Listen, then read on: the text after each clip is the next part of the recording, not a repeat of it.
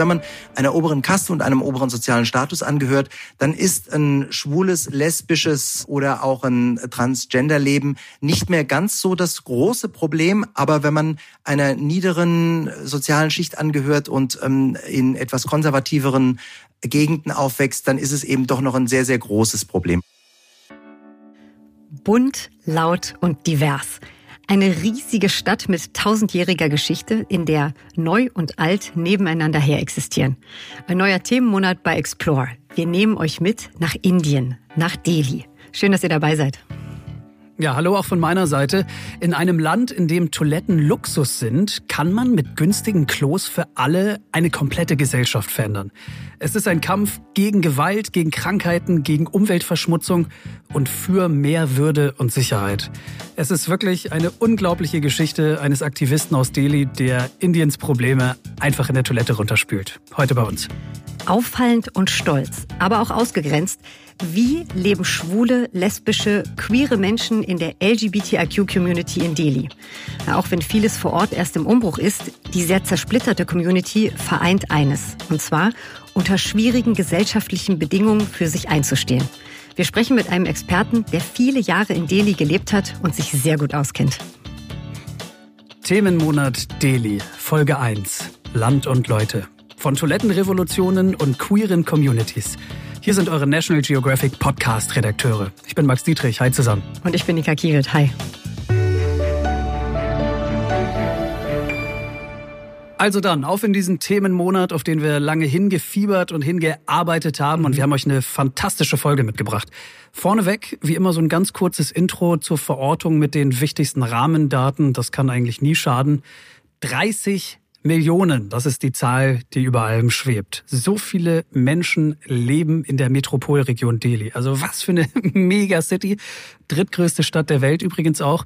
Bitte nicht verwechseln. Delhi ist nicht die Hauptstadt von Indien, sondern Neu-Delhi. Mhm. Das hat was mit Eingemeindungen oder mhm. Distrikten mhm. zu tun. Inka, wie war es noch? Genau, also ich versuche mal zu erklären, es ist eigentlich gar nicht so schwer. Delhi ist das sogenannte Hauptstadtterritorium und schließt Neu-Delhi als Hauptstadt Indiens mit ein. Also Neu-Delhi ist einfach ein Distrikt von Delhi, aber eben mit eigener Stadtverwaltung. Also quasi eine Stadt in der Stadt. Genau, genau. Hm. Ähm, ich finde, das Wetter fehlt noch. Äh, in mhm. Delhi ist es sagen wir mal vergleichsweise warm, ungefähr 25 Grad im Jahresdurchschnitt. Aber klar, die Sommer sind total heiß und feucht. Im April, Mai und Juni, das sind die Sommermonate in Delhi, werden es da gerne mal ja, mehr als 45 Grad, bevor dann der Monsun für Abkühlung sorgt. Ja, äh, für mich zu heiß, wäre das was für dich? Mm, äh, mit Hitze komme ich tatsächlich ganz gut klar, ja. Ich bin nicht so gern in der Prallsonne. Hm. Das, äh, da gibt es im Urlaub mit Freunden natürlich immer viele Witze auf meine Kosten, wenn ich wieder der bin, der als Einziger da unterm Sonnenschirm hockt. Ja. Aber äh, sonst Hitze, das macht mir nicht so viel. Aber ich habe es auch richtig erinnert, ne? Bei dir war es andersrum, genau, glaube ich, ne? Ähm, naja, nee, eigentlich eher noch extremer. Also ich komme weder mit Hitze noch mit praller Sonne klar. Ah, okay. Also ich bin dann eher abends draußen. okay, ja, dann schönen Urlaub, ne? Ich glaube, das Hauptproblem da dürfte auch eher die Luft sein. Ähm, es ist kein mhm. Geheimnis, Smog ist ein Riesenthema in Delhi. Bis zu 240 Tage gilt die Luft dort als ungesund, sehr ungesund oder sogar gefährlich. Also Stichwort Mund-Nasenschutz. Ne? Also das war dementsprechend auch schon vor der Pandemie für viele Menschen dort äh, ganz normal. Mhm. Ich hätte noch was zur Aussprache. Soll ich? Äh, ja, gern. Also ihr oder du, Max, ihr könnt nämlich auch einfach gerne Dilly sagen zu Delhi. Das haben auch viele unserer Interviewpartner gemacht. Das ist nämlich der Name der Stadt auf Hindi. Das ist die Amtssprache Indiens. Soweit die wichtigsten Infos für ein noch besseres Kennenlernen von Land, Leute und Sprache. Hier an dieser Stelle wie immer unsere Top 3 an Fakten, die ihr über Delhi wahrscheinlich noch nicht wusstet. Inka, bitte. Fakt 1. Street Food Chat also was alle Schichten in Delhi vereint, ist das Essen, und zwar Street Food. Das beliebteste Gericht auf Delhis Straßen ist Chat, C-H-A-A-T oder C-H-A-T. Und dieses süß-sauer-pikante Chat, das gibt es in diversen Varianten. Also fast immer mit dabei sind frittierte Kartoffeln, verschiedene Chutneys, Joghurt und Salat. Und Chat ist übrigens auch Hindi und heißt übersetzt lecken oder schlecken. Es scheint wirklich sehr, sehr beliebt zu sein. Mhm. Mein Fall sind so süß-saure Gerichte eher nicht. Ja, ich Was? mag das nicht so gern. Wenn in warmem Essen Süßes und Herzhaftes vermischt wird, oh, Wahnsinn. Aber ich, Äh, halte ich nicht aus, aber ich kann da ja auch was anderes essen, wenn ich mal in Delhi bin. Ne? Also ich äh, bestelle sogar mein Popcorn im Kino gemischt. Also so viel, so viel, dazu. oh Egal. Gott. Zweiter Fakt. Fakt zwei heißt kostenlos geht im weitesten Sinne auch wieder ums Thema Essen. In Delhi werden jeden Tag tausende kostenlose Mahlzeiten ausgegeben, und zwar im Bangla Sahib Tempel. Pro Tag sind das mal eben 20 bis 30.000 Essen und am Wochenende sogar bis zu 50.000. Und äh, der Tempel ist ein Heiligtum der Sikh und nur ein Teil der Menschen, die da hinkommen, sind arm. Also ganz unabhängig von Herkunft, Geschlecht oder Kaste, alle können unentgeltlich essen. Rein vegetarisch übrigens, damit niemand ausgeschlossen wird. Und das Ganze finanziert sich aus Spenden. Fakt 3. Ins Erdreich versenkt. Agaseng Kiwali. So heißt ein Brunnen mitten in Delhi. Es ist kein gewöhnlicher Brunnen, sondern ein riesiger sogenannter Stufenbrunnen. Das Besondere, ihr könnt ihn betreten und auf einer ganz langen Treppe über 108 Stufen in ihm bis zum Grundwasser herunterlaufen. Umgeben sind die Stufen von total prachtvoll verzierten Wänden, von Vorsprüngen und unterirdischen Kammern. Dieser Stufenbrunnen, der wurde im 14. Jahrhundert erbaut und der diente nicht nur in Dürreperioden als Wassergarant, sondern er war vor allem auch ein Treffpunkt für viele Frauen. Die waren nämlich üblicherweise für die Wasserversorgung der Familie zuständig. Indisches Streetfood, Chat, kostenlose Mahlzeiten und der Stufenbrunnen. Unsere Top 3 Fakten über Delhi. Na dann, rein in das erste Hauptthema dieser Episode und es mag seltsam klingen, aber ähm, lass uns mal folgendes Gedankenkonstrukt in euren Köpfen durchspielen. Stellt euch mal vor, ihr hättet keine Toilette zu Hause und eure Nachbarn und eure Freunde, die haben auch keine. In eurer Uni, wo ihr studiert, da gibt's ebenfalls keine und auf dem Weg dahin am Bahnhof auch nicht. Was bedeutet das? Im Umkehrschluss ziemlich genau, dass ihr immer irgendwo draußen hingehen müsst, um euer Geschäft zu verrichten, völlig egal, wo ihr seid. Also ich finde, das klingt unglaublich, aber bis vor wenigen Jahren war Indien in weiten Teilen ein toilettenloses Land, wenn ihr so wollt. Und das gilt auch für Delhi. Mittlerweile hat sich aber viel getan, sehr viel sogar. Aber auch heute noch haben Millionen Inderinnen und Inder einfach keinen Zugang zu sanitärer Versorgung. Für mich persönlich als Frau absolute Horrorvorstellung. Also mhm. wir können ja mal nicht ebenso, wenn du weißt, was ich meine. Total. Ja. Also zuallererst mal wirkt das befremdlich, ein bisschen beklemmend das Ganze, mhm. ja, irgendwie auch ein bisschen banal, muss ich ehrlich sagen. Toiletten sind ja jetzt nicht unbedingt äh, Talkthema Nummer eins, mhm. aber es ist ein Tabuthema, mit dem wir heute an dieser Stelle gerne mal brechen möchten. Denn die direkten Auswirkungen davon auf Menschenwürde, auf Parität, aber auch auf so Themen wie Gesundheit, Sicherheit, die sind so groß und so gewaltig. Wir konnten uns das zu Beginn unserer Recherchen ja selbst gar nicht ausmalen. Und das ist mhm. plötzlich so groß und so mh, mm, schwerwiegend geworden, dass man gar nicht mehr drum rumkam. Mhm. So ging es mir zumindest. Mir auch.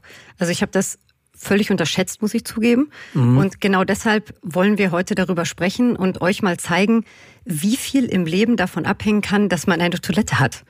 Also Delhi ist dafür der perfekte Ausgangspunkt, finden wir.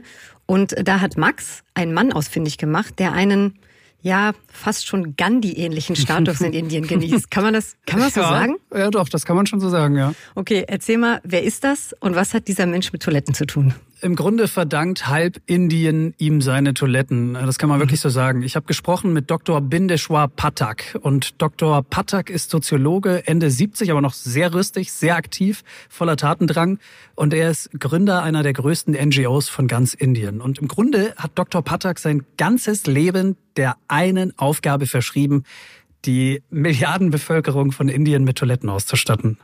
Ähm, Soldier of Sanitation, das habe ich mir gemerkt, als wir darüber gesprochen haben. Ja, genau. So? Ja, ja, Soldier of Sanitation. Also so hat ihn eine Zeitschrift mal betitelt. Mhm. Äh, das ist irgendwie hängen geblieben und passt ja auch. Und mhm. äh, was ich auch noch äh, gehört habe, er wurde auch noch genannt The Toilet Revolutioner. Das gab's auch noch. Das fand ich auch gut.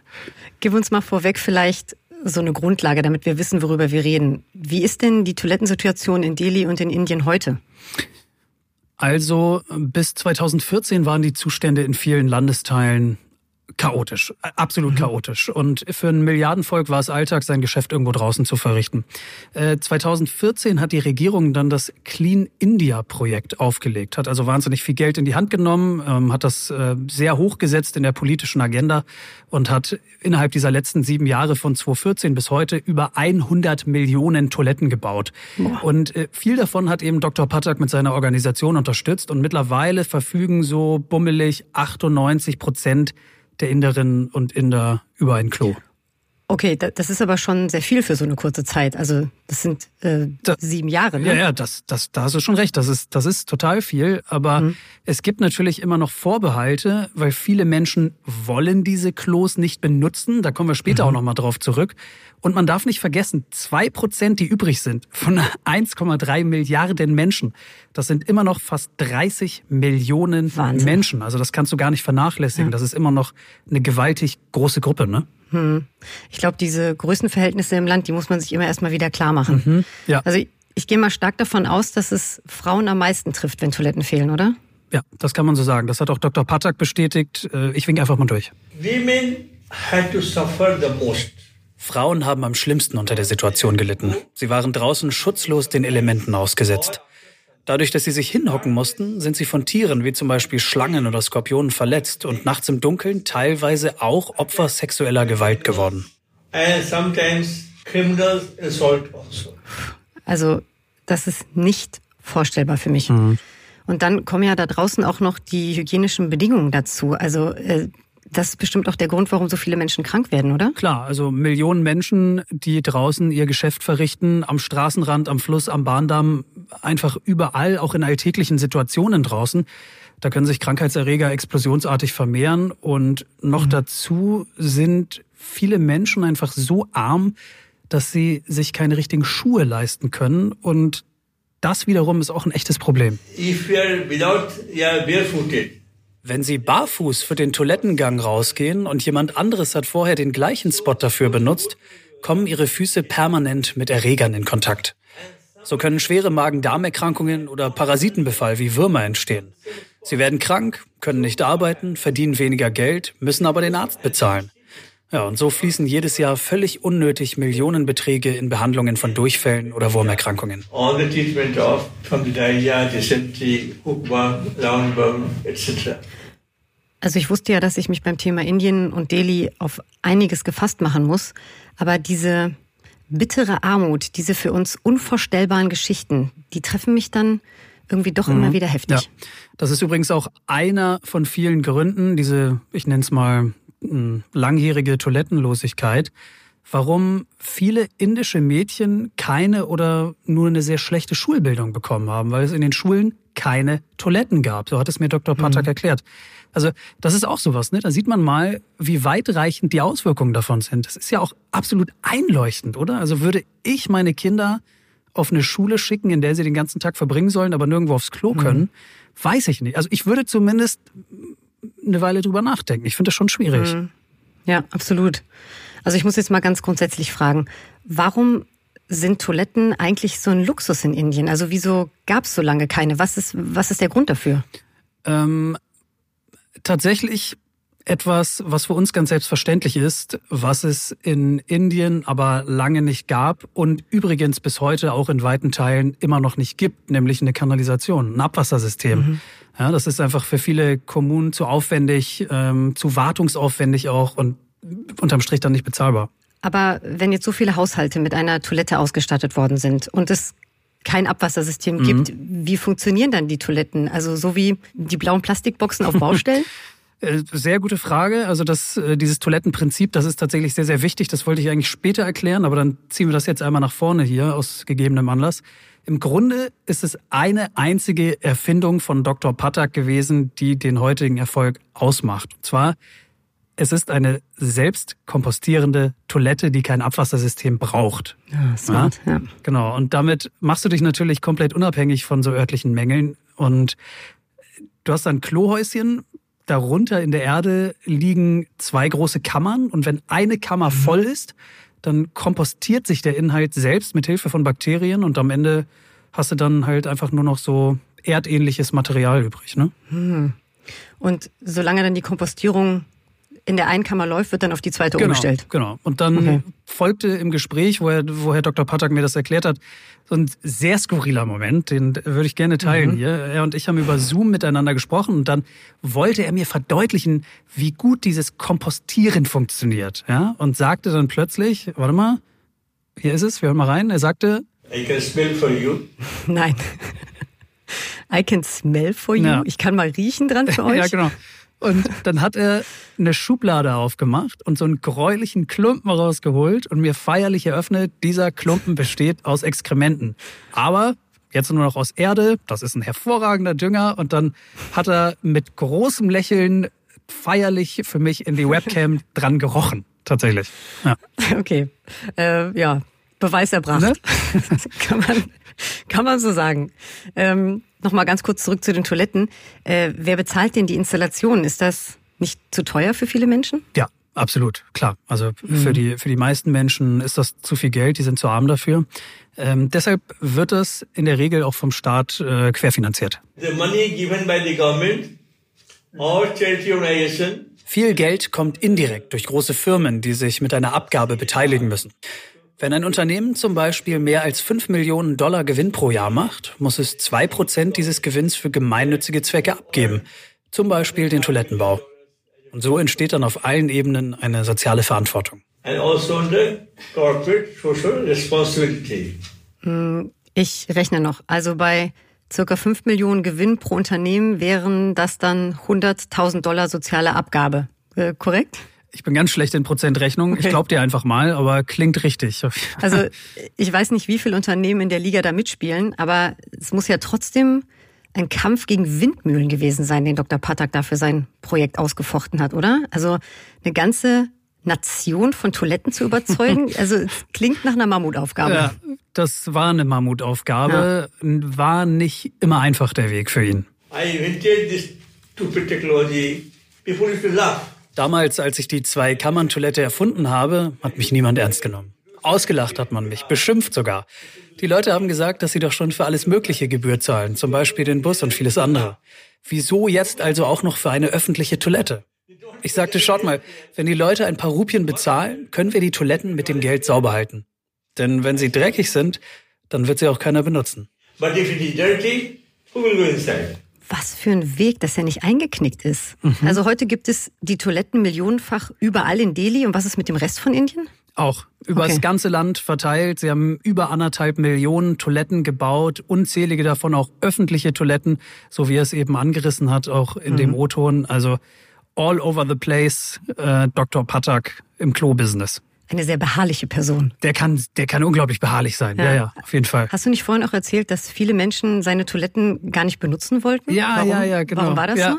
Also du wirst mir recht geben, wenn sich eins durch unsere Recherchen durchgezogen hat, dann immer wieder die Beobachtung und die auch immer wieder für Probleme sorgt an verschiedenen Ecken und Enden, dass viele Menschen in Indien und auch in Delhi extrem abergläubisch sind. Mhm. Weißt ja. du? Ja, ich glaube, äh, ich ahne, was jetzt kommt. Ja. This is for the persons who used to say, we don't want to go. Viele Menschen haben sich geweigert, unsere Toilettenhäuschen zu benutzen, weil sie an so einem unreinen Ort nicht in einem geschlossenen Raum sein wollten. Sie haben geglaubt, dass es ihnen Unglück bringen würde. Also habe ich bei den Toiletten einfach das Dach abgesägt. Schaut mal, habe ich gesagt, von hier seht ihr sogar den Mond und die Sonne, ihr bekommt frische Luft, ihr könnt das Klo nun benutzen. Das hat funktioniert. Tja, und so entstand das Klo ohne Dach. So that way I had to design a toilet without roof. Auch wieder klug von ihm. Also die Auswirkung ist schon gigantisch, die so eine simple Komposttoilette gesellschaftlich haben kann. Äh, ein letzter Punkt fehlt noch und das ist eine Herzensangelegenheit von Dr. Patak und seinem Team und der betrifft die Unterschicht im indischen Kastensystem, das ja sehr, sehr umstritten ist. Es geht um die sogenannten Unberührbaren. So horrible. We have used the toilet. Eimertoiletten und selbstgebaute Plumpsklos sind über Jahrzehnte und teilweise heute noch vollkommen normal gewesen. Der Gestank darin ist mörderisch. Man musste sich die Nase zuhalten und konnte es wirklich kaum aushalten. Und nun stellen Sie sich vor, so ein Klo, in dem ich es nicht mal fünf Minuten aushalte, müssen Menschen aus der untersten Kaste sauber machen und leer schaufeln. Jeden Tag, von morgens bis abends. Und wie dankt es Ihnen die Gesellschaft? Sie sind nirgends willkommen, Sie werden unmenschlich behandelt und bleiben Unberührbare bis an ihr Lebensende.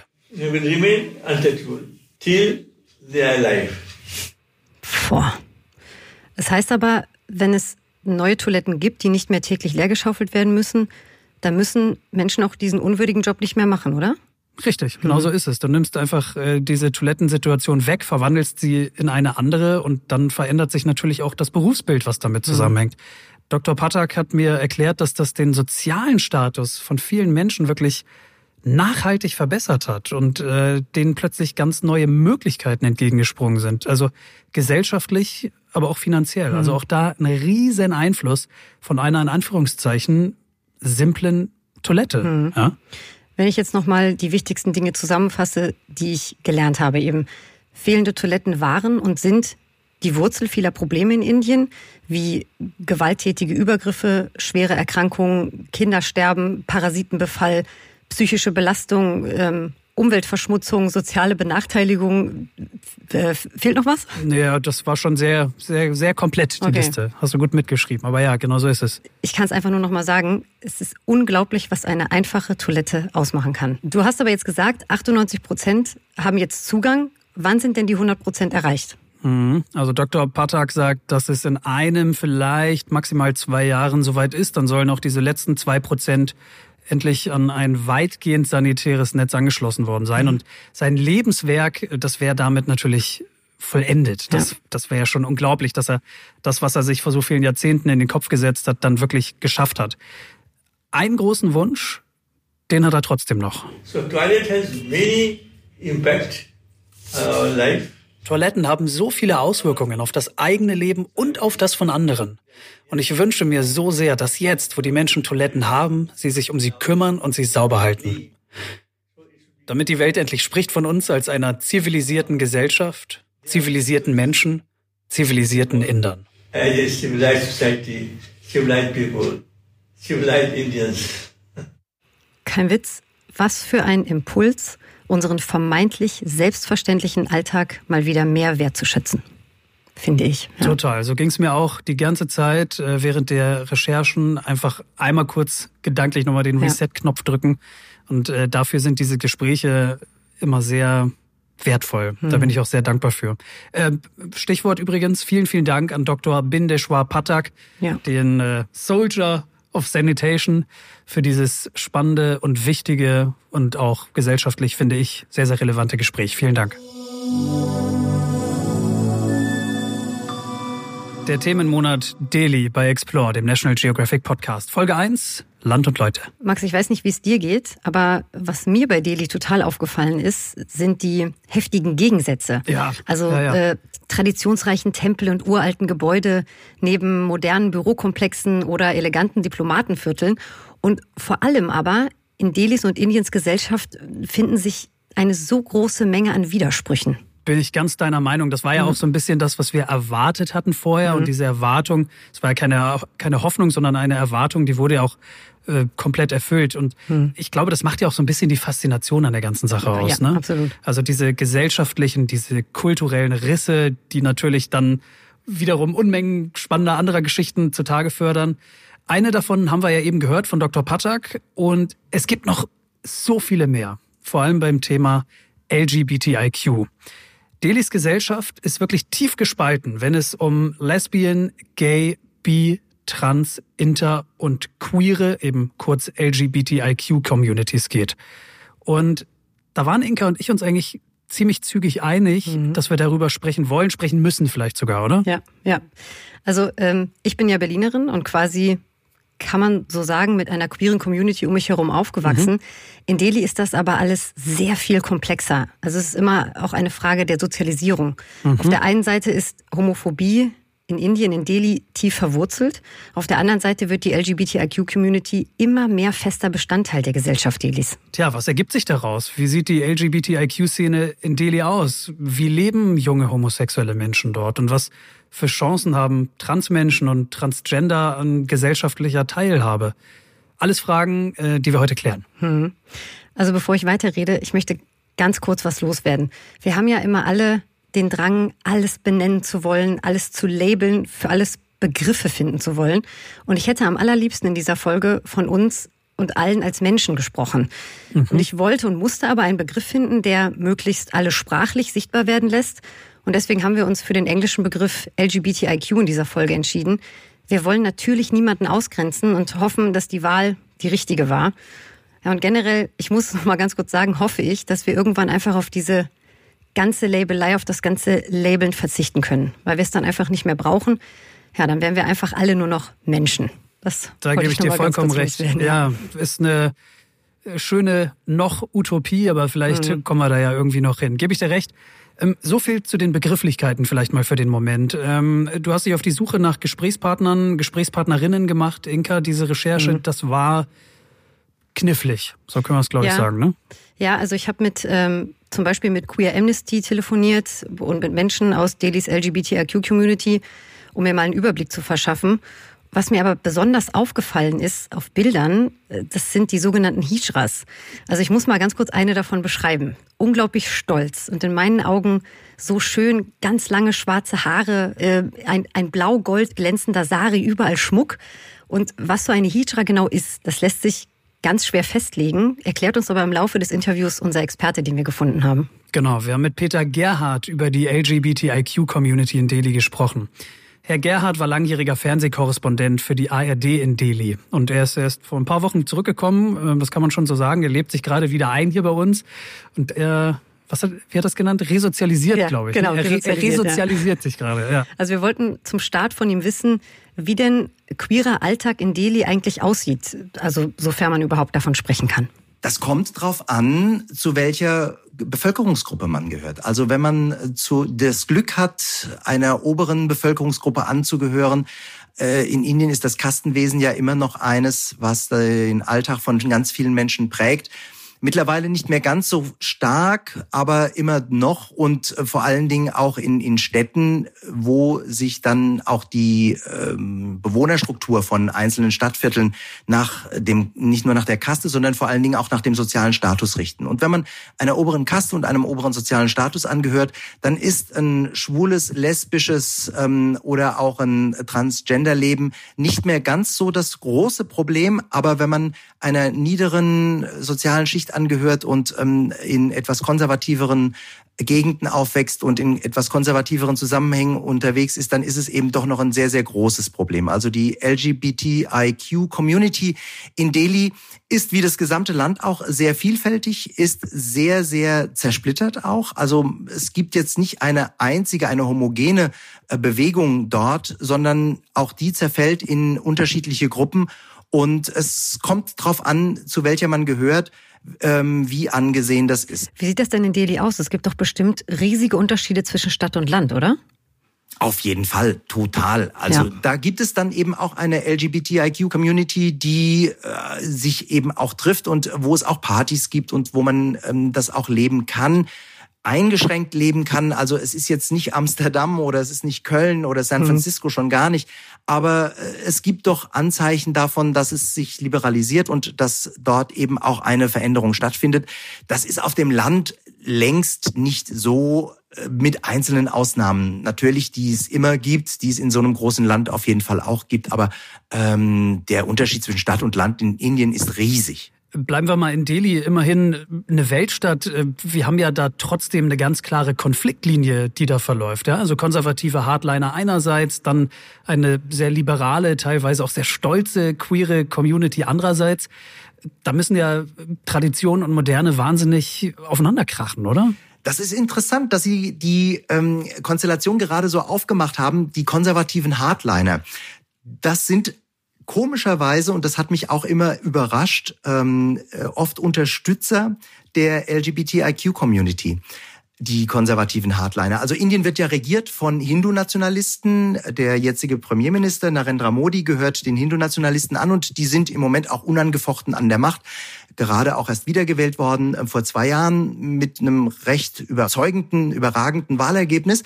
Und die sind eigentlich gesellschaftlich sehr, sehr konservativ. Hindu-Nationalisten, äh, ja, man kann fast sagen, ähm, äh, Hindu-Taliban werden sie oft auch genannt, also die äh, wirklich äh, auf die Vorherrschaft der Hindus abzielen. Aber die Hindu-Religion hat im Unterschied zu anderen Religionen, vor allen Dingen auch im Unterschied zum Christentum oder dem Islam, eigentlich keine Vorurteile und keine Beschränkungen, was Homosexualität angeht. Mhm. Und ähm, das merkt man dann eben auch, also bei der Frage, ob Homosexualität legalisiert werden sollte. Sie war in Indien ja lange Zeit verboten ähm, waren Unterstützer aus dem hindu-nationalistischen Lager dabei, die auch vor dem obersten Gerichtshof argumentiert haben, dass doch dieses Verbot kippen sollte. Also da haben sich ganz komische Allianzen gebildet. Ähm Sichtbarkeit und Akzeptanz sind ja in queeren Communities aus sehr nachvollziehbaren Gründen extrem wichtig. Wenn ich jetzt neu nach Delhi ziehen würde, würde ich überhaupt bemerken, dass es eine LGBTIQ-Szene gibt? Also ich kann ja mal sagen, wie es mir gegangen ist, als ich nach Delhi gegangen ja. bin und ähm, wie es war, als ich äh, so dann die ersten Spaziergänge gemacht habe äh, in den Parks und ähm, auch in der Stadt unterwegs gewesen bin. Da ist mir aufgefallen, wie viele Männer händchenhaltend durch die Stadt und durch die Parks laufen. Und das ist etwas, was mich zuallererst total verblüfft hat und ähm, verwundert hat. Das ist ein Phänomen, das man ja auch aus arabischen Ländern kennt, das nichts mit Homosexualität zu tun hat, sondern eine Freundschaftsbekundung ist. Also das heißt, äh, Männer, die sich an der Hand halten und spazieren gehen, gute Freunde ähm, oder auch Verwandte, die dann eben unterwegs sind, die sich auch eingehakt haben und einfach die sich sehr nahe stehen und das dann eben öffentlich auch zeigen. Aber das ist was, was einen, wenn man aus westlichen Zusammenhängen kommt, dort erst mal verblüfft und dort erst mal äh, zu denken gibt, weil man sich überlegt, hm, sind die alle schwul? Nee, sind sie nicht. Also echtes Schwulsein und echtes lesbisch sein und eine sichtbare LGBTIQ-Community gibt es erst in den letzten Jahren und auch nur in Ansätzen.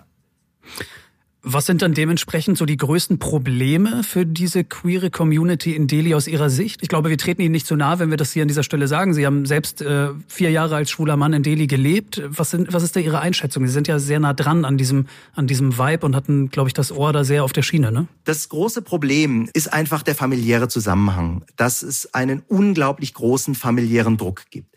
Indien ist eine familiengeprägte Gesellschaft. Das heißt, die Familie, die Großfamilie spielt nach wie vor eine wahnsinnig große Rolle. Für die meisten Inderinnen und Inder ist das wichtigste Fest im Leben die Hochzeit. Und ähm, der Druck zu heiraten und eben auch eine heterosexuelle normierte Ehe einzugehen, aus der eigenen Familie ist unglaublich groß. Also bei den meisten Geschwistern ist es so, dass wenn der ältere Bruder einmal verheiratet ist, dann weiß das mittlere Kind, oh Gott, ich bin der oder die Nächste, die verheiratet wird und ähm, verheiratet werden muss man sich dann eben auch ganz oft wirklich ähm, so vorstellen. Also es ist dann auch ganz genau so, dass die Eltern dann auch den Ehepartner oder die Ehepartnerin ähm, für das eigene Kind suchen und dann ganz entscheidendes Wort mitreden. Und dieser Norm zu entgehen, das ist eine der größten Herausforderungen für ähm, queere Jugendliche in Indien und vor allen Dingen auch in Delhi. Sie haben es gesagt, es lässt sich alles auf die Familie zurückführen. Worum geht's da? Geht's da um Gesichtsverlust, um Ausgrenzung, um Scham?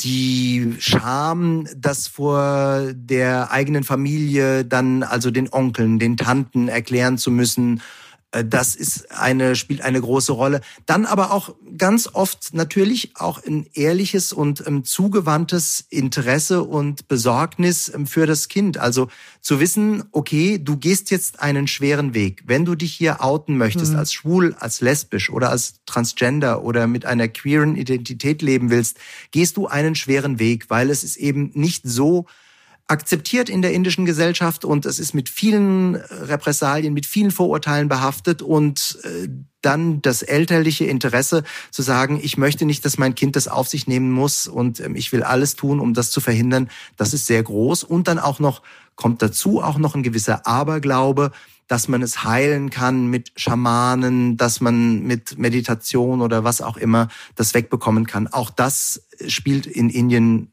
auch in Delhi, auch in aufgeklärten Kreisen. Also ich habe das selbst erlebt in, im Freundeskreis, wo ganz westlich orientierte Familien auf einmal ihrem schwulen Sohn ähm, geraten haben, du, das ist kein Problem, das kriegen wir weg. Wir haben da einen Heiler, der kriegt dich wieder hin. Und dann bist du auch ganz normal wieder in Anführungszeichen. Ach, krass. Äh, Sie haben vorhin schon darüber gesprochen. Ähm, noch bis vor zwei Jahren war Homosexualität in Indien illegal. Im Abschnitt 377 des indischen Strafgesetzbuchs oder 377 wurden sexuelle Handlungen zwischen Erwachsenen, Achtung, das ist jetzt ein Zitat, against the order of nature unter Strafe gestellt. Und das Gesetz, das stammte ja noch aus der Kolonialzeit. Das ist mittlerweile gekippt. Was hat sich denn seitdem verändert? Es hat sich sehr viel zum Vorteil verändert. Also man muss sagen, mhm. Homosexualität war auch vorher schon sichtbar, weil dieses Gesetz so nur noch in Ausnahmefällen angewandt worden ist. Das Gesetz war mhm. vor allem dazu da, dass man Menschen erpressen konnte. Also es mhm. gab es sehr oft, dass äh, verdeckt lebende Homosexuelle erpresst worden sind ähm, von ihren Lovern oder von, von Menschen, die dahinter gekommen sind, wenn du jetzt nicht das und jenes tust, dann zeige ich dich an bei der Polizei. Und ähm, äh, es stand ja auf dieses, äh, in diesem Paragraph 377, äh, da stand lebenslange Haft ähm, drauf, wenn es dumm gelaufen mhm. ist, als maximale Strafe. Aber zehn Jahre war die Regel, die da vorgesehen war. Zehn Jahre Haft für äh, ein Vergehen gegen die Natur. Genau, Sie haben es ja gesagt, mhm. ähm, so stand es da eben drin. Und dass, äh, dass das weggefallen ist und ähm, dass dieser Druck weggefallen ist, auch diese Möglichkeit, homosexuelle Menschen, ähm, Mitglieder der LGBTIQ-Community zu erpressen damit, das hat doch für sehr viel Erleichterung gesorgt und das hat ganz vielen jungen, schwulen, jungen, queeren Jugendlichen eben auch die Möglichkeit eröffnet, das öffentlich zu leben im Rahmen dessen, was die Gesellschaft und auch die eigene Familie zulässt. Also, dass sich diese Bedingungen aufweichen, das ist ja schon mal ein positiver Trend. Ähm, das kann man ja ganz klar äh, konstatieren. Wir sind aber in den Recherchen definitiv auch auf viel Intoleranz gestoßen, ja, sei es in Social Media zum Beispiel unter äh, Postings von der LGBTIQ-Community in Delhi oder äh, in Video-Statements, die auf der Straße von Delhi eingeholt wurden. Ähm, ich ich habe noch nicht so ganz verstanden, woher diese, ich nenne es mal Angst, diese, diese Intoleranz ähm, in der breiten Masse von vielen Menschen in Indien kommt, die sie da an den Tag legen. Also das familiäre, das erschließt sich mir. Aber wieso gab es so lange einen so breiten Konsens darüber? Man muss äh, vielleicht einen kleinen historischen Exkurs. Ähm, Indien hat eigentlich äh, historisch nie etwas gegen Homosexualität gehabt. Die Hindu-Religion, ich habe es vorhin ganz kurz angeschnitten, hat ein, äh, eigentlich ein relativ tolerantes ähm, und liberale Auffassung von Homosexualität und über Homosexualität und nicht das, was im Christentum und im Islam so ein striktes Verbot. Das äh, ähm, gesetzliche Verbot kam von den Engländern. Ähm, es kam ah, aus der mhm. prüden viktorianischen Zeit aus dem 19. Jahrhundert. Das haben die Engländer nach Indien gebracht. Also wenn man sich vorstellt, das Kamasutra, das ja sozusagen die die Bibel ähm, des äh, Sex in Indien ist und ähm, mhm. der fleischlichen Lust und auch der sinnlichen Lust in Indien ist, hat ein eigenes Kapitel über Homosexualität und ein sehr wohlwollendes Kapitel über Homosexualität. Also daran sieht man schon, dass das jetzt nicht ein tradiertes, ein althergebrachtes Vorurteil ist gegen Homosexualität. Mhm. Das ist wirklich von den Engländern reingebracht worden und hat sich dann eben so tief in die Gesellschaft eingepflanzt, in die patriarchalische Gesellschaft, dass es dann eben dazu geführt hat, Menschen auszuschließen, ähm, Jugendliche auszuschließen und die queere Community zum Gespött ähm, zu machen und eben zu ja, Outlaws zu machen. Ich zitiere Sie jetzt mal, Herr Gerhard. Ähm, das Einzige, was sexuelle Minderheiten oft zusammenhält, ist die sexuelle Identität. Und oft sind es eben Gruppenmerkmale, so wie bei den sogenannten Hijras. Ähm, korrigieren Sie mich, wenn das falsch ist, sind Transpersonen, die sich nicht oder nicht nur mit dem Geschlecht identifizieren, was bei der Geburt notiert wurde. Können Sie uns noch ein bisschen mehr zu Hijras erklären und warum sie in Delis Straßenbild so auffällig sind? Äh, das ist in der Tat etwas, was einem in Delhi äh, sehr, sehr schnell auffällt, weil sie wirklich auffällig sind, mhm. weil sie rumgehen und betteln und um Almosen bitten, ähm, die Hijras. In der Tat, ja. Also ähm, äh, die, der Definition würde ich absolut ähm, so zustimmen. Ähm, die Hijras in Südasien, in Indien sind schon, schon länger öffentlich und ähm, auch anerkannt. Auch das wieder eine religiöse Geschichte, ganz kurzer religiöser Exkurs. Der Gott Ram hat gepredigt zu Anhängern und äh, musste in Ex ins Exil gehen und hat seinen Anhängern gesagt, ähm, geht nach Hause, alles wird gut werden. Und als er am nächsten Tag an den Ort seiner Predigt kam, waren die einzigen, die da waren, waren die Hijras noch. Und das hat ihn so mhm. beeindruckt, ähm, dass die eben solche ähm, Follower gewesen sind. Und ähm, deshalb hat er ihnen die Erlaubnis erteilt, ähm, Segen auszusprechen in seinem Namen. Und das tun sie nach wie vor. Und ähm, dafür mhm. werden sie auch zu Familienfeiern geholt. Also wenn etwa Kinder geboren werden, dann kommen Hijras ins Haus, ähm, um eben den Segen auszusprechen, erwarten dann dafür natürlich auch ein Almosen. Das ist ein durchaus gängiges und auch absolut akzeptiertes ähm, Phänomen äh, und wird auch so gemacht. Und trotzdem werden die Hijras natürlich als etwas Merkwürdiges, als etwas Suspektes angesehen. Denen werden dann auch Zauberkräfte zugeschrieben. Die indische Gesellschaft an und für sich ist sehr, sehr abergläubisch. Können die auch Teil eines normalen Alltags sein? Wird denen das von der Gesellschaft gewährt? Sehe ich äh, Transmenschen in Delhi in ganz normalen, normalen in Anführungszeichen Jobs?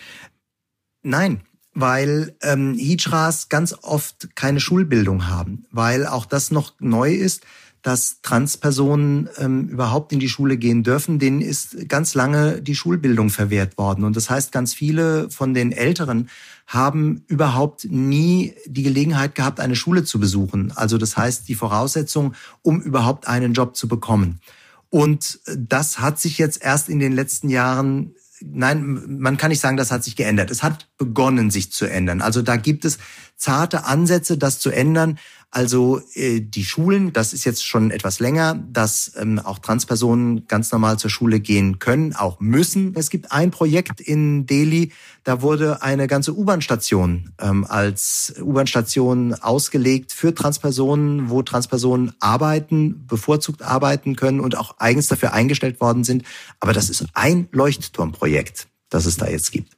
Aber können Sie uns etwas mehr erzählen zu diesem Projekt? Ich glaube, das heißt Pride Station, wenn ich, wenn ich richtig informiert bin. Können Sie das ein bisschen ausführen? Wie sieht es da aus? Können Sie da mal so ein, so ein Bild entstehen lassen in unseren Köpfen? Also die Haltestelle, U-Bahn-Haltestelle heißt Pride. Mhm. Und äh, sie sieht so aus, dass sie bunt angestrichen ist in den Regenbogenfarben, ähm, von vornherein auch von weitem erkennbar ist. Es ist also keine U-Bahn-Station, keine unterirdische U-Bahn-Station, sondern eine Hochbahnstation, wie sie in Delhi auch relativ üblich sind ähm, und ist von weitem zu erkennen an den Regenbogenfarben, in denen sie angestrichen ist. Dann sind äh, die Wände oben, wo die Züge halten, bunt angestrichen, auch mit äh, vielen großen, großformatigen Fotos von Transpersonen versehen.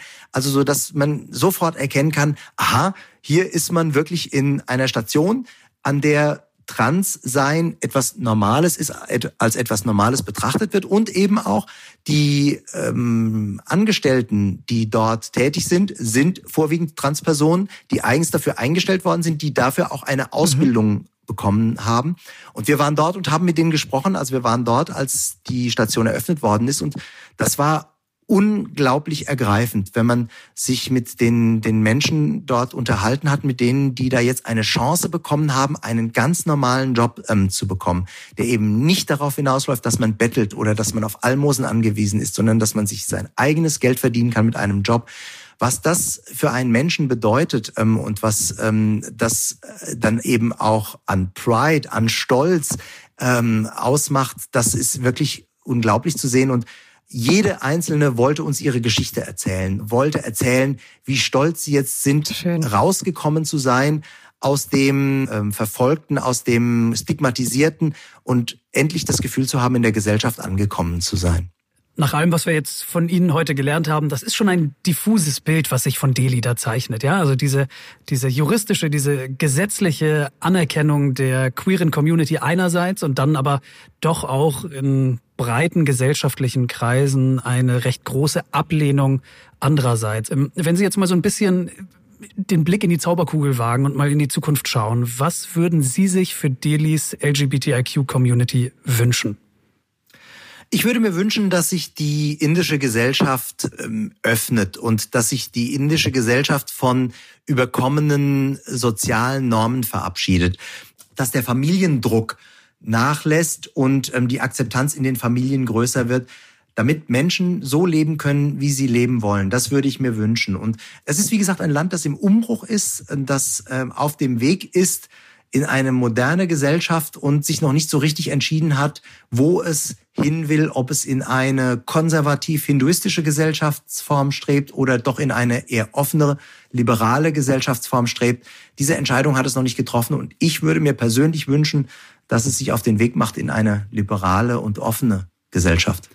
Sagt Peter Gerhardt, langjähriger ARD-Fernsehkorrespondent des Südostasien-Studios der ARD in Delhi. Lieber Herr Gerhardt, vielen, vielen Dank für dieses spannende und vor allem, ich glaube, da spreche ich für uns beide, Inka, für mhm. dieses sehr, sehr wichtige Gespräch Absolut. hier heute. Vielen Dank, Herr Gerhardt. Ja, sehr, sehr gerne.